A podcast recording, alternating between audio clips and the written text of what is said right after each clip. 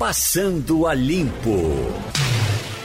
Fernando Castilho em Brasília, Romualdo de Souza. Tudo bem por aí em Brasília, Romualdo? Bom dia, Wagner. Tudo bem? Por aqui está tudo em paz. A gente só Opa, Romualdo, vamos fazer um ajuste aqui no seu áudio que não está de qualidade, não está chegando dentro dos padrões. Enquanto isso, eu vou conversando com o Fernando Castilho aqui, porque Castilho acaba de sair uma informação importante para a economia brasileira. Informação deste momento: o produto interno bruto brasileiro cresceu 1,1% em 2019, segundo divulgou agora há pouco o IBGE. É o menor avanço em três anos. Em 2017 e 2018 o crescimento foi de 1,3 e em valores correntes o PIB do ano passado totalizou 7 trilhões e 300 bilhões de reais. Então, é um crescimento é a terceira alta consecutiva, após dois anos de retração, a pior recessão da história deste país, porém é um crescimento muito aquém do esperado ainda, né, Castilho? Bom dia, Wagner. dia. Bom dia, Romualdo. Bom dia, ouvintes. É, eu tenho um amigo que dizia o seguinte: a pior coisa na vida de uma pessoa é um porém. É, é, Wagner Gomes tem uma voz muito forte, porém o- incomoda, né? Qualquer coisa. Os comentários dele são muito ácidos. Então isso é muito ruim. É aquela história: 1% foi bom, porém não era isso que ninguém estava Uhum. Que a esperando. gente queria. É. Se- vamos, vamos mudar, vamos mudar até o termo. Esperado até era pela, Era. pela média é. dos, dos economistas, né? É.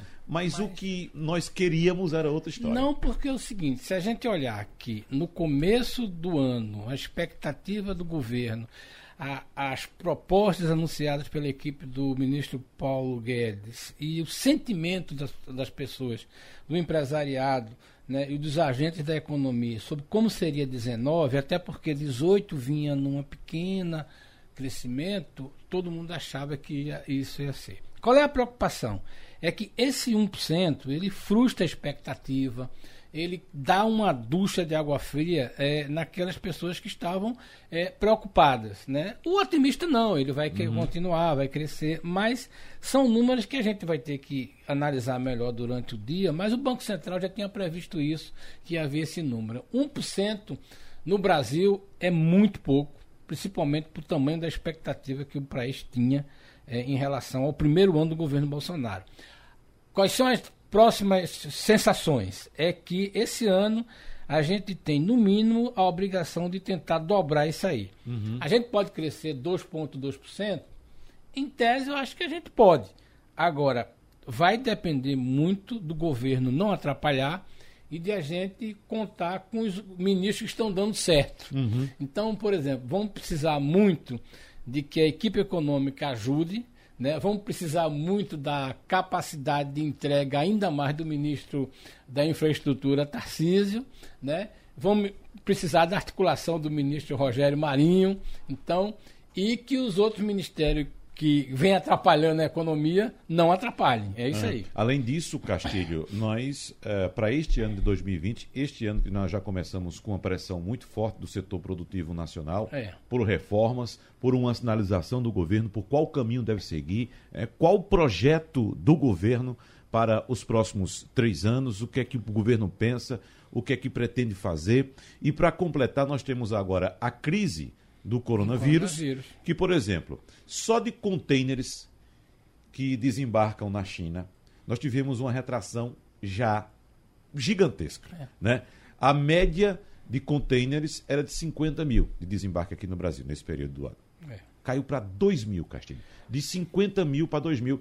E a, a previsão, já há uma, uma, uma previsão de retração do PIB global, É. que foi inclusive divulgada essa semana, de meio ponto percentual no crescimento global, É. de meio ponto percentual. Então significa que 2020 também ainda vai deixar muitas dúvidas. Vai. É Só para o nosso ouvinte ter uma ideia do que é que significa esse número e o que é que é isso na economia global.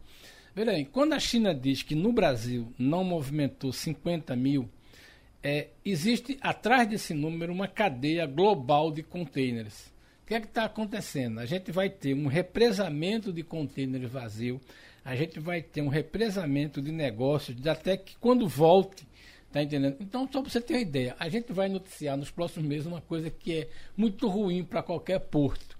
é a quantidade de contêiner vazio estocado no porto. Por quê? Porque a economia parou e o sujeito não movimenta ele. Isso. Está entendendo? Então, Isso. por exemplo, você tem aqui no Brasil 48 mil contêineres que ficaram em algum lugar, que estão aí, que não deixaram de ser ovados. Agora, imagina isso num porto em Singapura, no- nos próprios portos da China, nos portos da União Europeia e nos Estados Unidos. Está entendendo? Então nós estamos falando aí é de 50 mil, nós estamos falando de um milhão, dois milhões de contêineres que podiam estar na economia global, que estão parados em algum lugar. Estão engarrafando Algum em algum porto. Né? Então, e veja bem, No nosso caso aqui, o Porto de Santos, sem dúvida, está engarrafado já. Está engarrafado. né? É como se diz, é, é, container é feito garrafa de vidro. Uhum. Quando ela não está, como é que chama, sendo re- reutilizada e, re- e sendo refeita, né? Ele, ela vai estocando e como é que começa a acumular barata, essa coisa. Então, é uma imagem muito boa para a gente mostrar o que é que é isso aí. E tem outro detalhe, Castilho. Nessa movimentação, nós temos operadores de guindaste. Bom, aí vai tudo. Nós temos centenas de caminhões e motoristas. É. E esse engarrafamento acaba atrapalhando também o sentido inverso. Vai, vai. É, né? é o Porque re- atrapalha também a exportação. a exportação. Então, em algum momento, você vai eh, ter necessidade de container e você não vai ter porque a, a economia parou nesse caso. É. uma parada muito grande e veja bem, nós estamos entrando no segundo mês que a gente não fala de outra coisa. Ou seja, um sexto do ano a gente já foi perdendo isso aí. Vamos tomara que a gente consiga reativar essa coisa. Doutor Igor, E aí? Tudo bem com o senhor? Tudo bem. Encontrou, pegou muito trânsito hoje? Peguei. Hoje está difícil, não tá? Tá, e teve um acidente. eh, teve um acidente. Não sei se é um acidente, eu acho que um- pelo menos tem um carro parado com um, guincho lá na, no começo da Rua do Espinheiro, amigo. Aí complica tudo. Quer dizer, Para- hoje está mais tudo. difícil. Não tá Tá difícil? mais, Tá difícil ainda. Tem um, um- um carro parado, tá nesse momento lá. Só estavam tirando agora quando eu passei Uhum. um, um guincho para tirar o carro, porque não sei se o carro quebrou, bateu, mas está lá atrapalhando uma das faixas, então complica também. Quem estiver indo para a Rua do Espinheiro, procura aí uma rota alternativa que está difícil por ali. Romualdo de Souza, Ei, Wagner. agora Bom tá dia ok. para você. Bom dia. Bom dia ao nosso ouvinte. Olha, por aqui, o que a gente tem é engarrafamento de veículos, boa parte de, desses veículos carros oficiais, mas aqueles que não são carros oficiais também são movidos com combustível pago pelo contribuinte, ou seja, por mim, por você e pelo nosso ouvinte, na porta do presidente da Câmara do- dos Deputados, Rodrigo Maia, e o vizinho coladinho, parede e meia, o presidente do Senado, Davi Alcolumbre. As casas são tão próximas que eles poderiam pular o muro, literalmente, e tomar café um na casa do outro. Mas, por causa da segurança, eh, eles, às vezes, fazem assim um percurso de 20, 30 metros no carro oficial. Por quê? Para tentar chegar a um entendimento do que se trata a proposta do governo, ou, melhor dizendo, Castilho, as propostas que o governo encaminhou ao, ao Congresso Nacional para garantir a manutenção do veto do presidente da República.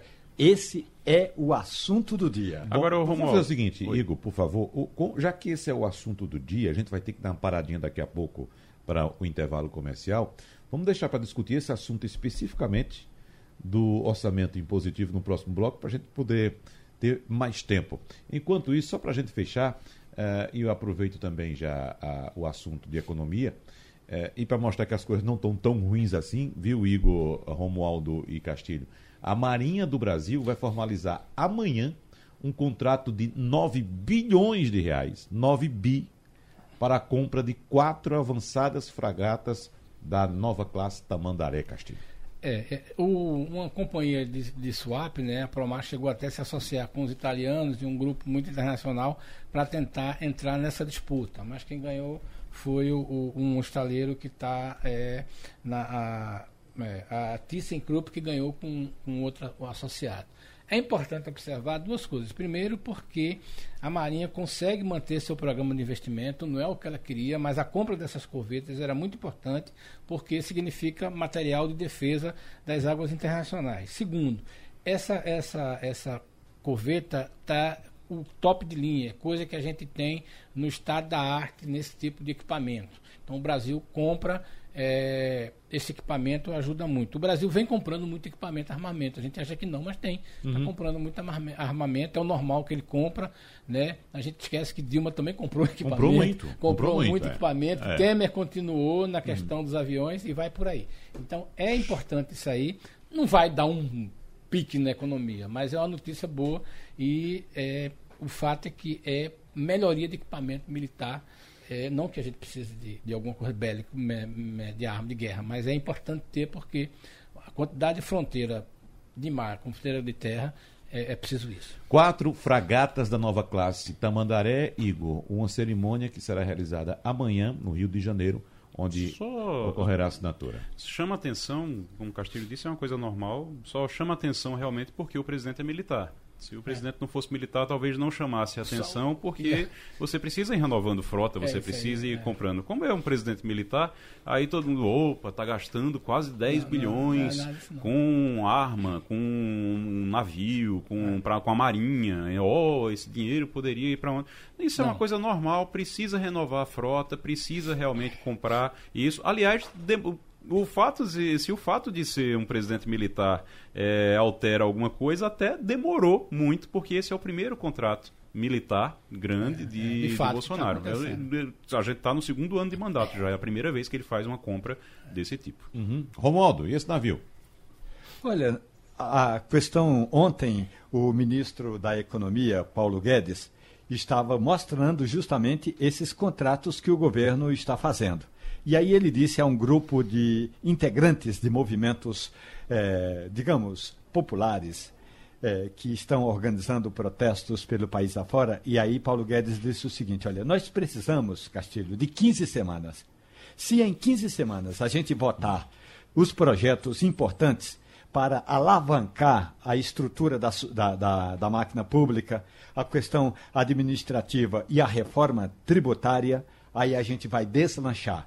E aí a gente vai botar o, o país para funcionar, vai fortalecer a aviação regional e vai fortalecer o setor de estaleiros no país. Palavras de Paulo Guedes. O problema é que esse- essas 15 semanas que pede o, o ministro da Economia passam assim com uma rapidez impressionante e eu tenho cá minhas dúvidas se em 15 semanas a máquina pública vai estar funcionando como quer o ministro. Ô Romualdo, é, quem acompanhou essa fala do, do Paulo Guedes, a forma como ele, ele falou, a mim pelo menos soou como um aviso, ó, esse é meu prazo também. Eu fico, se, se der para resolver, para fazer o que eu quero fazer em 15 semanas, beleza, se não, eu pego meu chapéu e vou embora.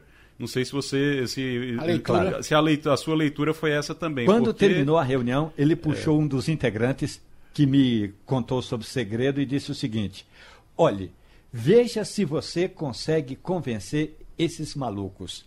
Tem muito maluco no governo querendo fazer trapalhadas, enquanto a gente fica aqui com uma planilha de gastos, com a planilha de projetos de investimento e com uma pe- perspectivas e com uma perspectiva de arrecadação, tem muita gente tocando fogo, no- eh, tocando terror, e isso causa um incêndio muito grande na área econômica. Palavras de Paulo Guedes, sem dizer nomes, mas sem pedir eh, segredo nenhum. Ou seja, na prática, o ministro da Economia está eh, agoniado com tudo que ocorre fora eh, do- do- da esfera econômica. Romualdo de Souza, o presidente Jair Bolsonaro cedeu e enviou ao Congresso projetos de lei que regulamentam o orçamento impositivo e deixam com parlamentares a palavra final sobre 15, não 30, 15 bilhões de reais. Porém, o final dessa novela pode ser que seja apresentado hoje, né, Romualdo? Pois é, para o nosso ouvinte entender, faz um bom tempo que no Congresso Nacional não ocorria o que aconteceu ontem à noite. Em meio à votação, portanto, no meio da votação, antes de concluir a votação, o presidente do Congresso Nacional, Davi Alcolumbre, do Democratas eh, do Amapá, deu um piti um piti. Ele, sabe aqueles meninos birrentos? Deu um piti. No meio da votação, ele suspendeu a sessão do Congresso, que vai ser retomada hoje. O que estava sendo votado? A manutenção ou a rejeição ao veto do presidente da República. Essa era a questão que estava sendo votada. Então, quando ele suspende a votação, é assim: quem votou, votou. Quem não votou, não vota mais hoje, que foi ontem, mas poderá votar amanhã. Isso significa, na prática, que os votos não estão apurados daqueles que votaram ontem e os que votaram hoje poderão fazê-lo mais tarde, a partir das duas da tarde. Por quê? Porque no meio da votação, o presidente da República, Sua Excelência Jair Messias Bolsonaro, vai às redes sociais, mais especificamente ao Twitter, e dizer que não fez acordo com o Congresso Nacional. Ou seja, um homem desse ou não tem juízo ou está jogando gasolina num incêndio onde os bombeiros estão tentando, Mas, tentando Romualdo, apagar. Mas, Romualdo, é- só para só pra colocar, em relação a isso aí, logo cedo, inclusive a gente está trazendo isso na, na, na coluna Pinga Fogo, no Jornal do Comércio hoje, logo cedo, desde logo cedo, do início da tarde, aliás, no final da manhã, os deputados e os senadores já estavam, eles já diziam ali, só, a gente não confia em Bolsonaro. Por quê? Tem dois motivos. Primeiro, ele às vezes fa- a- às vezes a equipe dele vem aqui, faz acordo com a gente, isso eu ouvi de um deputado. Eles vêm aqui, fazem acordo com a gente, depois quando chegam lá, Bolsonaro vai e desautoriza eles. Então a gente fica sem confiar. Segundo, às vezes ele faz o acordo, ele aceita, ele assina embaixo, diz, olha, tudo bem, depois ele vai para as redes sociais esculhambar a gente, dizer que foi emparedado, que foi chantageado, que foi ameaçado, que foi de tudo. Então é, fica difícil de confiar nele. Se eu ouvi de deputado, de, de pelo menos dois deputados, dois parlamentares ontem, à tarde ainda. E por causa disso. De que tendência esses parlamentares, Igor? Uh, oi? De que tendência? Da base dele. Da base dele. da base dele. Inclusive, da base, assim, né? Do centro, Sim. digamos assim. Das pessoas que apoiam, né, Das pessoas que apoiam. Aí, e pessoas que, inclusive, querem manter o, o veto dele. Mas disseram, olha, o problema é confiar nele. É de, muito difícil de confiar nele. Porque ele faz isso, ou então ele vai para as redes sociais mitar. Até usar essa... Ele vai mitar nas redes sociais. Ele chega pra gente e diz, não, tá tudo certo, vamos fazer o acordo, tô ok, beleza. Através da equipe dele, né? Através de, de interlocutores. E depois, quando acaba que resolve tudo, ele vai para as redes sociais para falar para os seguidores dele e dizer: olha, fui emparedado, fui obrigado a fazer isso, eu sou a rainha da Inglaterra e por aí vai. E fala em chantagem, fala em tudo. Então, eles estavam muito preocupados e por causa disso atrasou muito ontem, porque eles disseram: não, a gente só vai votar quando ele mandar o projeto, a gente aprovar, voltar para ele, ele sancionar. Quando ele sancionar, aí a gente. Apoiadores de aprova. Bolsonaro divulgaram ontem uma, uma- imagem lá que trazia a frase: inacreditável. Bolsonaro dá uma banana para os movimentos de rua e faz acordo com o Congresso. É, essa coisa da, da preocupação do Pois é. presidente com, um, com os, os apoiadores é uma coisa que, em algum momento, o presidente vai ter que dizer o seguinte: olha, eu vou ficar com meus apoiadores ou eu vou cuidar da gestão desse país. A gente tem acompanhado no- desde o primeiro dia que ele tenta trafegar pelos dois momentos. Exatamente como o Igor disse agora. Nesse caso do orçamento, se a gente for olhar exatamente isso aí, primeiro, houve uma supervalorização da função do relator, como que o cara fosse o primeiro-ministro financeiro, tudinho. Não é bem assim. Parte do dinheiro já está alocado, já está. E outra coisa, esse dinheiro não vai ser gasto somente para financiar a campanha de, de deputado. Mas essa coisa ficou muito ruim. Mas pegou mal para o Bolsonaro fazer esse tipo de acordo.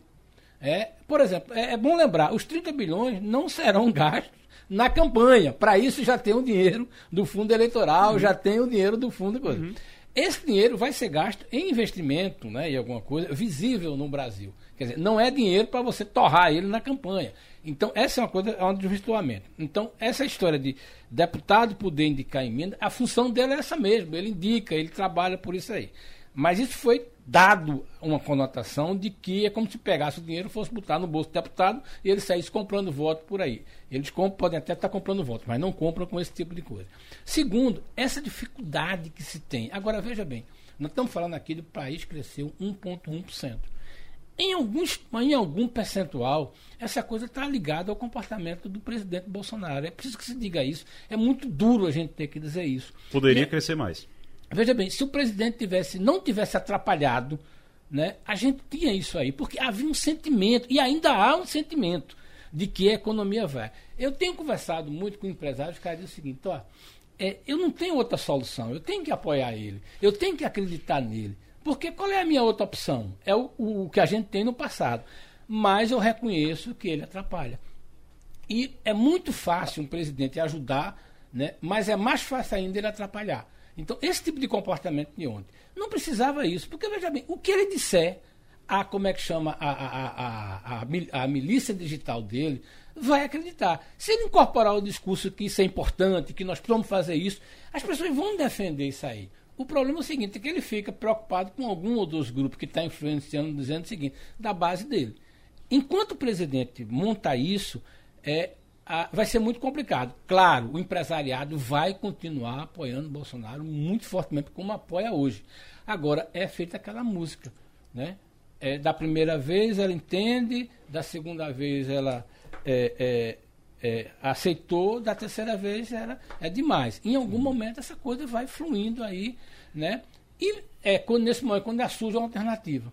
Vocês acham, aí deixa eu fazer uma pergunta até para Romualdo também, Romualdo. Vocês acham que nesse clima é, que a gente vê as coisas parece é como se as coisas estivessem acontecendo, mas é como se Bolsonaro não fosse a pessoa certa sentada é. ali. É aí que surgem os Lucianos, é. Lucianos Hucks da, da vida, surgem o, é, esse pessoal que fica querendo transitar ali entre a direita e a esquerda. Vocês acham que é que essa é a, é a oportunidade? Para Ontem Bolsonaro escreveu: não houve qualquer negociação em cima dos 30 bilhões. Ele escreveu isso nas redes sociais. Só que, que os projetos encaminhados ao Congresso Nacional, Igor, tratam de negociações, uhum. porque divide, divide aliás, são projetos, dividem esses 30 bilhões em pelo menos duas parcelas. Uma que são as chamadas emendas discricionárias, ou seja, a liberdade de escolher onde aplicar, e outro que trata de 15 bilhões, que vai ser tratado como estimativa de receita. Na prática, Castilho, tem que ter é. dinheiro para gastar, porque se não tiver dinheiro, não tem como gastar. Não é verba carimbada, é verba estimada. Então, essa questão do presidente governar com a chamada base aliada de um lado e do outro lado governar com as redes sociais é o que está travando ou atravancando Agora, qualquer tipo de negociação e sem negociação ninguém vai adiante com Agora, o poder executivo que a gente tem no Brasil. O que de fato trava é a, a votação uh, da derrubada ou não desse veto, né? Vamos deixar mais claro é para o nosso aí. ouvinte, porque é o seguinte, estava em disputa aqui o controle de 30 bilhões de reais. Houve a negociação para manter o voto do presidente, só que a posteriori iria haver uma divisão. Desses 30, 15 ficariam de fato com o executivo e outros 15 continuariam com o legislativo para aplicar de forma impositiva esses recursos, Romualdo de Souza. Então, onde houve de fato a trava para não haver a votação ontem? Quando o presidente do Congresso Nacional se sentiu emparedado.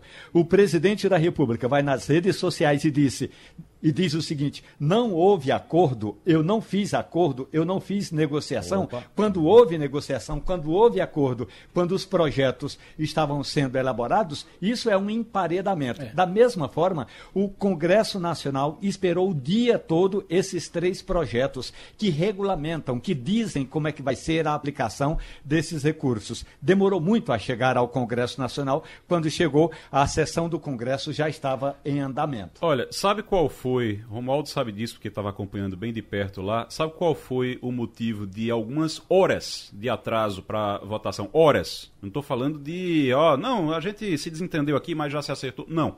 Horas de, de negociação e não saía e não conseguia. Sabe por quê? Por causa do uso de uma expressão. Bolsonaro fez um, fizeram uma negociação, a negociação deu certo, fecharam a negociação, aí no fim das contas é, é, Bolsonaro disse: olha, agora é o seguinte, é para usar a palavra entendimento. Eu não quero que seja usada a palavra acordo. E aí pronto. E aí travou disso. tudo por causa disso. Por causa disso, demorou. Foi uma discussão de horas, porque eles não conseguiam se entender se usavam a palavra acordo ou se usavam entendimento, porque Bolsonaro disse que se usassem a palavra acordo, ele não ia assinar. Agora, eu só queria é, é colocar difícil. um pouco aí, colocar um pouco uma coisa da minha área, né? Vamos pegar as contas brasileiras e dizer o que de fato representa 30 bilhões. É, se a gente for contar em termos de juros, 30 bilhões é, é menos do que a gente paga de juros para atualizar a nossa dívida pública federal, que é de 5 trilhões. Se a gente for pegar na execução do orçamento, a quantidade de uma expressão que talvez o Vinte nunca tenha visto algum programa chamado empossamento. Empossamento é quando o dinheiro está aprovado, tem um dinheiro no caixa e o órgão que vai gastar não consegue, por um documento, por uma licença, gastar esse dinheiro. O ano passado aconteceu isso, fazia muito tempo que não tinha. Então, vamos lá mais na frente. Se você pegar 15 bilhões, tem órgão aí que não conseguiu executar. O Ministério da Educação teve problema por causa do atabalhamento é, do ministro, que não conseguiu gastar quase 22. Então, veja bem, os números no Brasil são de bilhões. Esse valor daí não quebraria a República e não tem uma, é uma questão basicamente política, até porque é o seguinte, o ano passado, o Brasil deixou de, deixou de. No caso do déficit, a gente tinha uma estimativa de déficit e quando a gente chegou no final do ano, a gente economizou mais de 30 bilhões. Então, veja bem, não é uma questão, o presidente não vai ser imolado, o presidente vai ser emparedado, não. É uma questão política que aliás, uma questão politizada por ele, que você poderia ser feita até porque esse volume de dinheiro dentro da conta do Brasil, é sempre bom lembrar, o orçamento do Brasil é um trilhão e meio. Não vai ser isso coisa. aí que, que, que, quebra a República. Isso aí é o chamado. Go... Você, é, tem, não... você tem razão. Agora deixa eu lhe dizer uma coisa. Por que é que isso, do ponto é. de vista político, pegou e deu essa confusão? É, Romualdo falou sobre isso aqui ontem. Você tem, caso fosse é, derrubado o veto, derruba o veto e pronto, acabou.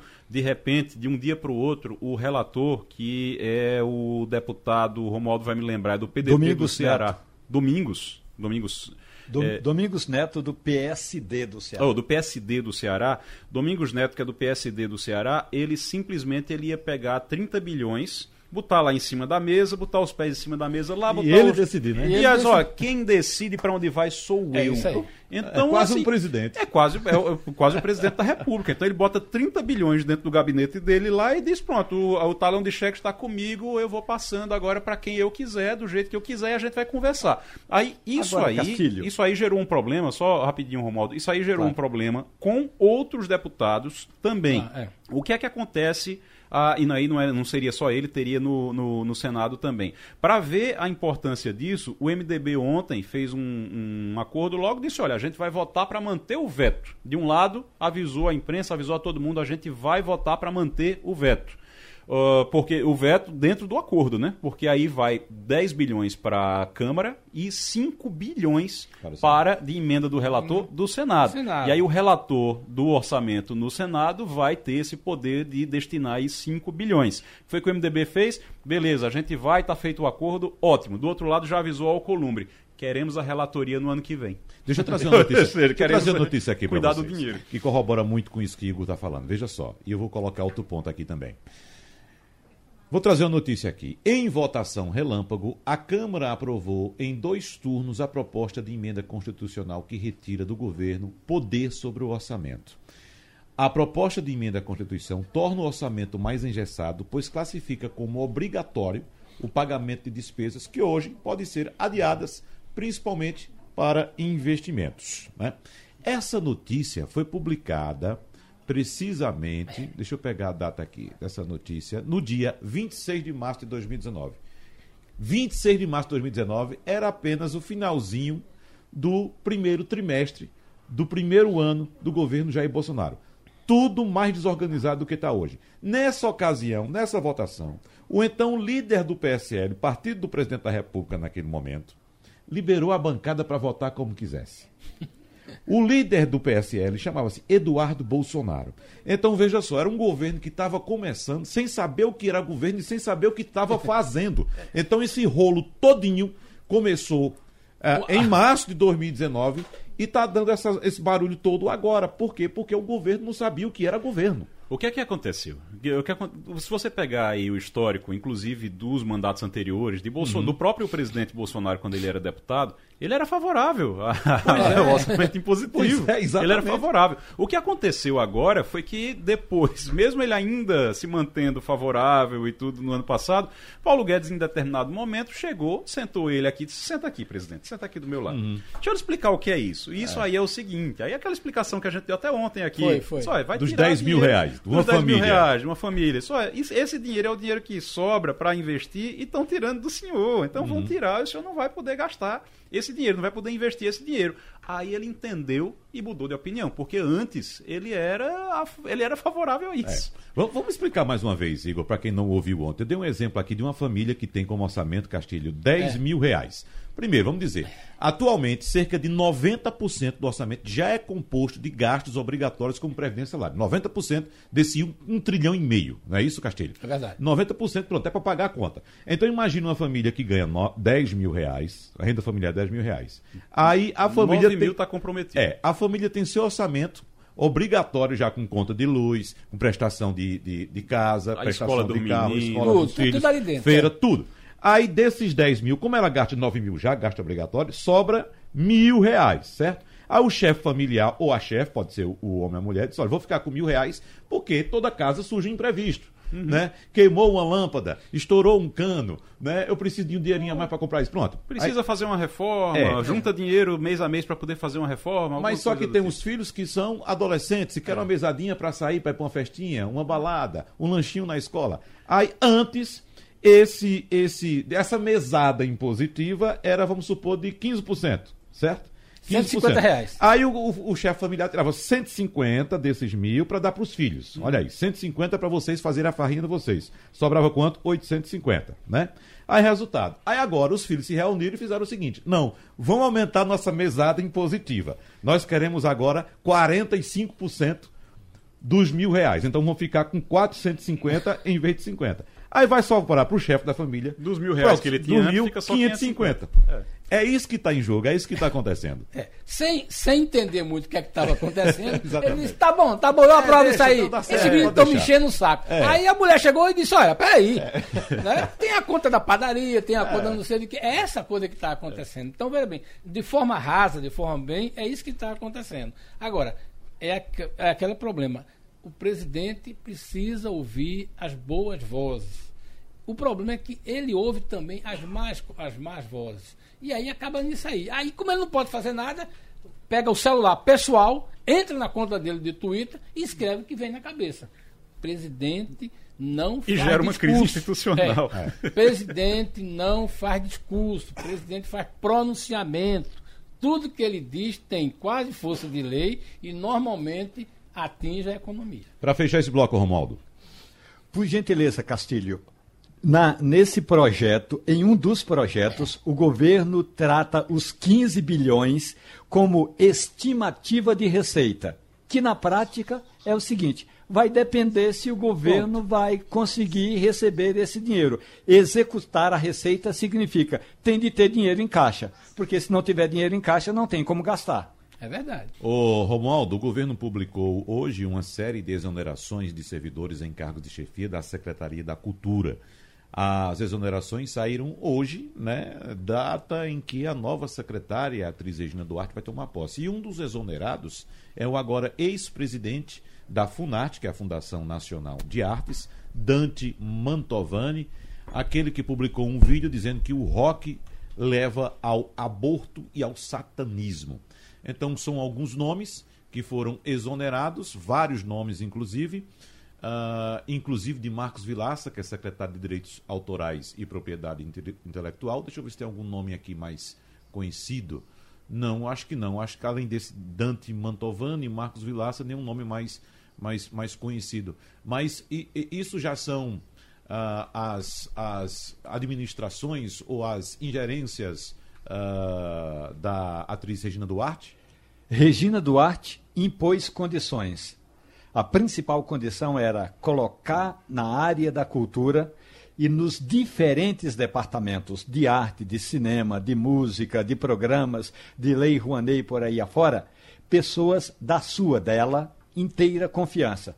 O presidente disse que ela tinha carta branca, então Regina Duarte esteve no- na Secretaria de Cultura, conversou com todos esses exonerados, avisou que eles seriam exonerados. O Mantovani chegou a escrever numa rede social na internet pedindo, entre aspas, arrego, pedindo socorro para não ser demitido, porque tinha vários programas em andamento que poderiam ser atrapalhados se houvessem, se houvesse mudança de gestão, mas não teve jeito. Regina Duarte toma posse hoje segundo ela, com a equipe que pediu ao presidente. E a equipe que o presidente pedi, eh, autorizou foi a equipe da inteira confiança da nova secretária. Vamos ver se vai andar. Agora, é, Romualdo, nesse quesito ainda é, da cultura, nós vamos ter a posse hoje, vai ser uma posse bastante é, celebrada, sem dúvida, prestigiada, né? A cerimônia está marcada para as 11 horas da manhã, agora no Palácio do Planalto. E Regina vai ter o desafio de encerrar a, a rotatividade nessa pasta, que foi bastante alta, né? É, foi... foi bastante alta. Olha, é a quarta mudança que o governo faz na área da cultura, né? E ainda tem gente insatisfeita. Tem um grupo de políticos ligados ao, ao presidente, que aí a gente nunca vai poder dizer a base aliada do presidente Jair Bolsonaro, mas políticos ligados ao presidente que gostaria de ressuscitar o Ministério da Cultura. Eles acham que, o, que como ministério, a cultura teria muito mais prestígio, mais verba e mais condições de celebrar contratos. O presidente não, não cedeu, vai ser secretaria, mas tem gente insatisfeita. Agora vamos esperar. A Regina Duarte chega, a Brasília hoje, quer dizer, chega à esplanada dos ministérios hoje, vamos ver se ela vai fazer alguma coisa. Ô Wagner, agora, o, o a primeira coisa que ela vai ter de fazer é ir à Comissão eh, de Cultura da Câmara dos Deputados prestar informações, porque já tem requerimento aprovado. Esse requerimento só ainda é, é, assim, o requerimento de convite. E só não foi convocação por uma questão de gentileza. Mas vão esperar ela tomar posse e entregar o requerimento para Regina Duarte e a Câmara dos Deputados dizer a que veio, ou pelo menos apresentar os projetos prioritários. Você confirma que a maior parte desses nomes exonerados uh, é, faz, uh, é do, do, do do time do guru filosófico do governo Bolsonaro, Olavo de Carvalho? Sim, boa parte é desse grupo aí. Aliás, a própria Regina Duarte disse que conversaria com qualquer filósofo, mas desde que não fosse uma pressão para manter este ou aquele no cargo. Ela disse que vai botar esta ou aquela pessoa é, da inteira confiança dela. Romualdo. Ele, inclusive, se manifestou ontem, né, Igor? Olavo de Carvalho provocou Carvalho, a Regina. Provocou. Ele, Olavo de Carvalho chegou a dizer, chegou a insinuar que ela foi escolhida por causa dele, que ela hum. seria uma indicação dele, ou que é, Bolsonaro teria pedido é, o aval dele para poder contratá-la, e que ele deu o aval, e que agora ele esperava que ela de alguma forma ela pelo menos fizesse contato com ele, que ela pelo menos reconhecesse isso. É coisa, eu acho que Olavo de Carvalho perdeu muita influência, é, pelo menos essa é a impressão que a gente tem, ou estão escondendo Olavo de Carvalho é, para não parecer que ele ainda influencia muito o governo. Eu queria, eu queria pegar essa palavra, é, Romualdo, é, ah. de Igor, escondendo. É, há, há uma informação, pelo menos que a gente vá é, pode ler no noticiário aí, é o seguinte: houve quase um apelo de Bolsonaro para que Regina Duarte, né, é, nas suas escolhas, conseguisse alguma coisa que para ele já está ficando complicado, que é um ministério que tem quatro trocas, que tem uma secretaria que tem quatro trocas. A, a sensação que a gente pode ter é o seguinte: será que Bolsonaro pediu a Regina? Disse, olha faz uma gestão que saia do noticiário negativo e crie alguma coisa positiva, porque essa coisa está me criando problema e são problemas internacionais. Você acha que foi nessa linha de que Regina, mais do que uma, uma, uma, uma gestão eficiente, uma gestão proativa, uma das funções dela é eliminar ou reduzir o noticiário ruim né, na área de cultura do governo Bolsonaro internacional e nacionalmente? e fazer com que a cultura é, saia desse mesmismo é, do jeito que está sendo agora a uma questão muito mais moralista do que propositiva, uma questão muito mais é, de princípios do que de ideias. E o que nós estamos esperando, aliás, foi o que a Regina Duarte prometeu ao presidente da República, foi a área da cultura precisa sair desse ideologismo, presidente. Ele deu um sorriso e concordou com ela. Eu não sei se ele entendeu o que ela estava dizendo. E resta saber se ela vai ter condições de tirar a área da cultura do Brasil desse ideologismo tão tacanho que a gente tem visto aqui em Brasília nos últimos tempos. Igor Maciel, vai prosperar mesmo essa ideia de uh, Assembleia Legislativa de Pernambuco disponibilizar um SUV japonês de luxo para cada um dos 49 deputados? Rapaz, se vai ser japonês, eu não sei, mas a forma como colocaram na licitação só dá para um japonês. Uhum. Ou pelo menos só encaixa com um japonês. Um japonês de luxo de uma determinada marca. É, é pelo menos 46, é porque ele não fala em japonês, mas só fala, mas pelo menos 46 seriam assim. Uhum. E outros três pegariam, digamos que, um de uma fábrica pernambucana. Certo. É, uhum. é como, mas é como está instalado em Pernambuco. Está instalado é, em É como Pernambuco. se você dissesse assim, esta esta Na verdade, uma italiana que está em esta Pernambuco. convocação para uma pessoa que trabalha numa emissora líder de audiência no horário das 9 às 10 quando exatamente o titular da, Estiver da- ausente. estiver ausente. Ou seja, só vai dar a Wagner. Só vai dar Wagner. Só Então, encaixa. é, é que- segundo o Ciro, é um cara cheiroso. Pronto. É um cara cheiroso. Tem que colocar isso na é que licitação também. Também. É direcionado, viu? E que Ciro acha cheiroso. Tem que, Pronto, ser, é. tem que ser cheiroso, É, não. é. E que Ciro acha cheiroso. Pronto. Agora, a novidade em relação a isso, se vai prosperar, tá lá. Foi apresentada. Jamildo trouxe isso em primeira mão, é, a, a licitação. Jamildo Melo trouxe isso no blog de Jamildo. Então, tá lá. Se vai prosperar é outra história. Porque o que, eu- o que é que eu sei? É, de conversar com eles, com alguns deputados. Os deputados, alguns deputados ficaram injuriados. Injuriados. A gente nunca pediu isso. Ninguém estava querendo isso, ninguém estava pensando em carro, e aí de repente vem a mesa diretora e faz e coloca carro, uma licitação para trocar os carros da gente.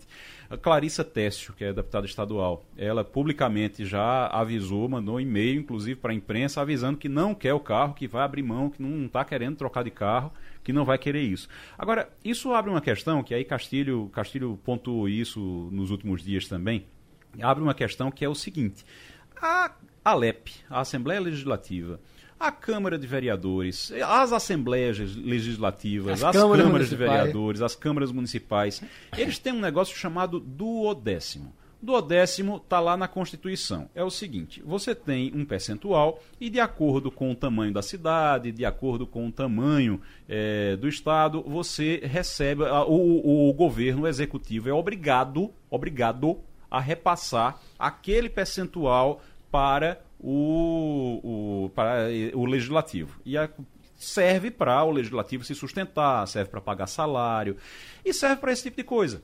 O problema é que, assim, quando a gente vê esse tipo de coisa, a gente começa a acreditar que está indo dinheiro demais. De alguma forma tem dinheiro demais nessa história. Isso foi feito em 1988, esse percentual foi definido em 1988 e de lá para cá o Brasil mudou, o Brasil cresceu, o Brasil se desenvolveu e talvez esteja indo dinheiro demais para as assembleias, talvez esteja indo dinheiro demais para o legislativo, porque tem hora que a gente tem impressão que eles não estão sabendo como gastar e começam a inventar esse tipo de coisa. E isso acontece no judiciário também. Isso acontece, no Acontece. judiciário também. Essa- certo? essa então, coisa- assim, só para citar, Castilho, a, a Alep, a gente está falando da Alep, mas a gente vê o, o- o trabalho que a gente vê da Câmara de Vereadores do Recife e de outras câmaras de É. vereadores também. A Câmara de Vereadores do, do Recife, no ano passado. tem uma casa pra morar.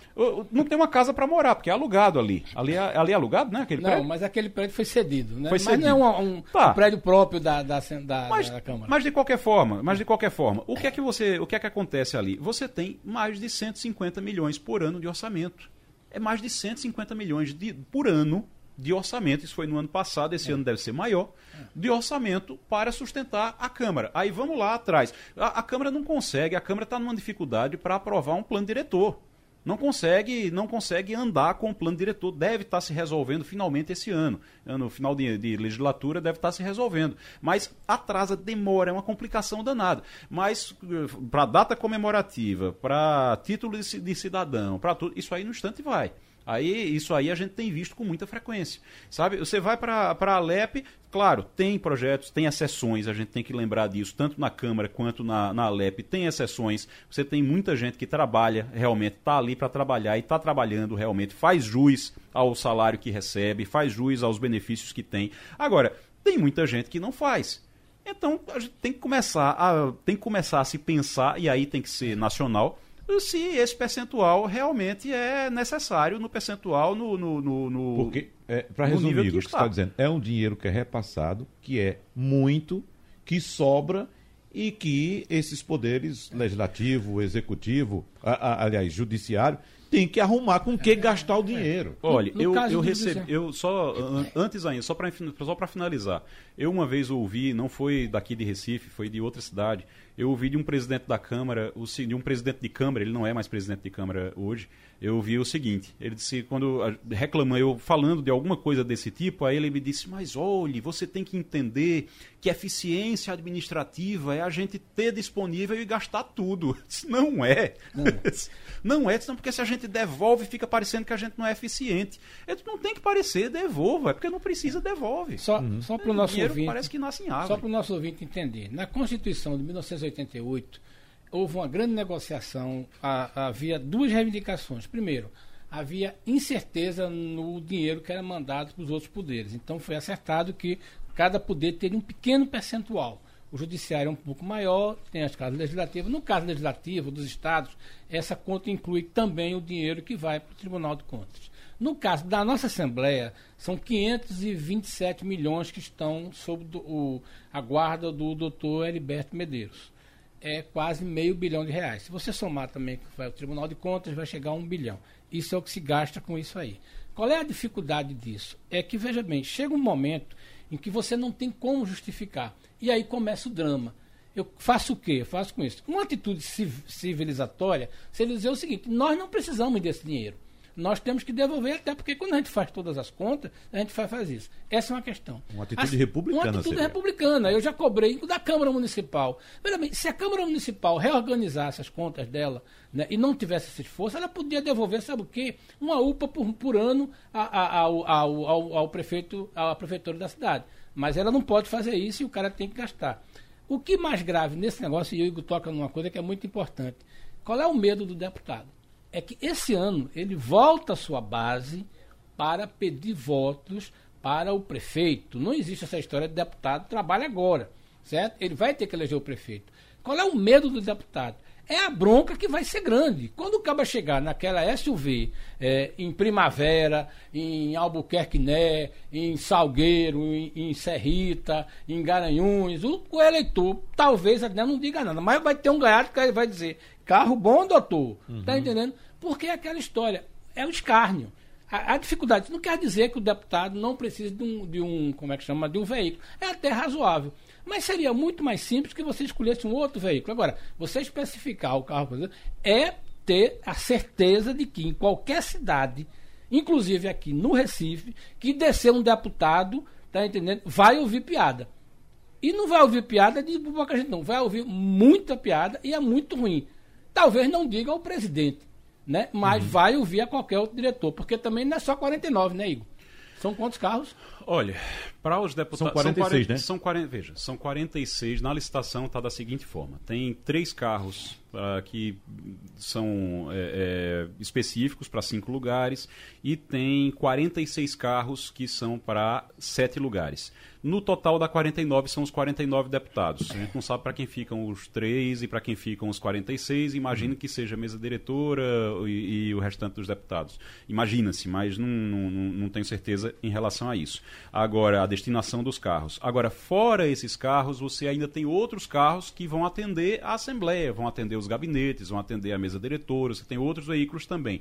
Então, no total, dá mais de 90 carros. Mais de 90 veículos. No total, no total. mesmo. 90, velho. Dois carros para cada A deputado. licitação é, são dois lotes da, de licitação, nos dois lotes você tem mais de 90 veículos. Ô Romualdo, aí em Brasília, no Esse Legislativo. negócio de carro acontece? Coisa que, coisa que Quem- alguma- algumas vans resolviam, né? Porque você botava, é. bot- eh, fazia um, um- saía puxando os deputados um por um. É, ora, ó, tá no horário, ó, desce pra pegar a van. É. Resolvia. Romualdo, aí em Brasília, no Legislativo, quem tem direito a carro? Todos os senadores da República, cada um tem um carro que fica à disposição dele com o número do respectivo gabinete. Portanto, um carro com motorista que custa aproximadamente essa despesa do Senado 3 milhões de reais, com aluguel, manutenção, lavagem, combustível e o pagamento do motorista, porque ele é terceirizado. Na Câmara dos Deputados, além do presidente, do vice, integrantes da mesa diretora, porque tem um carro, aí você vai me dizer, e os outros quinhentos e tantos deputados? Aí esses não têm direito a um carro oficial, mas pode eles podem alugar um carro e botar a conta no lombo do contribuinte, porque ele tem verba para isso. E a gente vê é boa parte dos deputados aqui em Brasília aluga carro eh, justamente e para poder, eh, poder se deslocar aqui na capital federal, daqui para lá, de lá para cá, e no final da, do mês ele coloca a conta como despesas de deslocamento, porque estão especificadas, garantidas e permitidas eh, na cota que o parlamentar pode gastar por mês. Em 2016, o Senado publicou uma licitação é, é, prevendo para contratar serviços de lavagem dessa frota. Lavagem. Só para lavar. Um milhão e cem mil reais só para lavar os carros. Só para lavar os carros. É, um lava-jato. Aí vamos, vamos, vamos para aquelas peculiaridades da, da licitação. Veja só. Os locais de lavagem não podem ficar a mais de 8 quilômetros de distância. Ou seja, senador, tem- já encontraram um parceiro ali, ó. Já o cara, por ali. cara E é é uma bacana. concorrência que era 8,5 km e meio. Esse cara tá fora. Tá fora, É exatamente. isso aí. É muito E bacana. Jacques Oi. Wagner, Uhum. senador do PT do estado da Bahia, apresentou um requerimento na mesa diretora do Senado, a- a- um colegiado ao qual ele integra, para tirar essa placa oficial dos carros que estão à disposição dos 81 senadores. Jacques Wagner, do PT da Bahia, alega que toda vez que sai em Brasília no carro oficial com o nome Senado Federal, Senador da República e o número do gabinete dele, ele é hostilizado.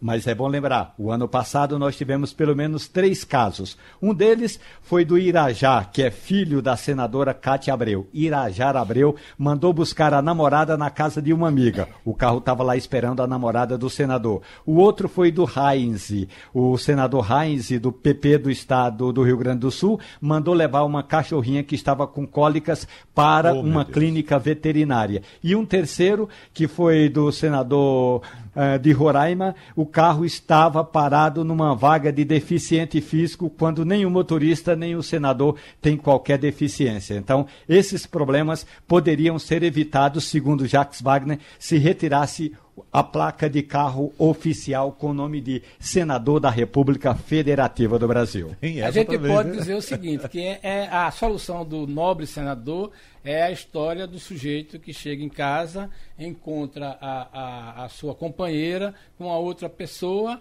e está no sofá.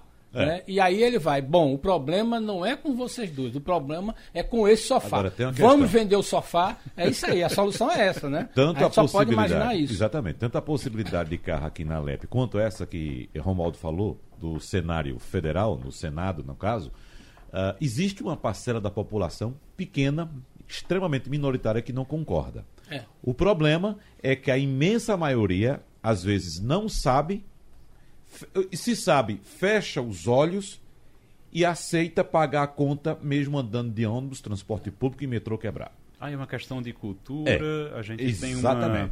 A gente tem uma cultura. eh, Isso só existe porque A gente tem nosso uma cultura- povo tolera, A gente, a gente tem uma cultura que não sai da monarquia. É Pois é. impressionante. Pois a, é. nossa, a nossa cultura, pessoal, não sai da monarquia. Você fica sempre achando que quem está ali num cargo público tem direito a esse tipo de privilégio, tem direito a esse tipo de coisa.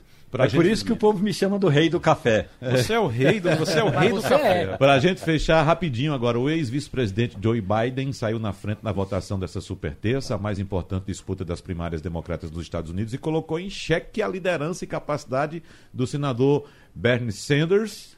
E eu digo a você, Igor Maciel, Só quero dizer vou que dobrar minha aposta, viu? Só quero eu dizer vou que- de Biden dobrar, vou de 50 para 100. Eu só quero dizer que eu e você estávamos aqui com o Jamildo naquele dia, nós dois Uhum. acertamos. Exatamente. O Jamildo estava dizendo que Sanders ia. É. Disse, não, quando chegar na super terça, a gente estava dizendo isso. Quando chegar na super terça, Biden vai é, passar. Biden ou Bloomberg. Bloomberg foi uma surpresa aí para ele negativa, porque ele É. gastou 500 milhões de dólares. É. E tá, eh, só conseguiu ganhar num, acho que em Samoa, um- que é um território americano. Um abraço, Romualdo, um abraço, Fernando Castilho. E Igor, você fica com a honra da casa hoje. Então terminou passando a limpo. Passando a Limpo.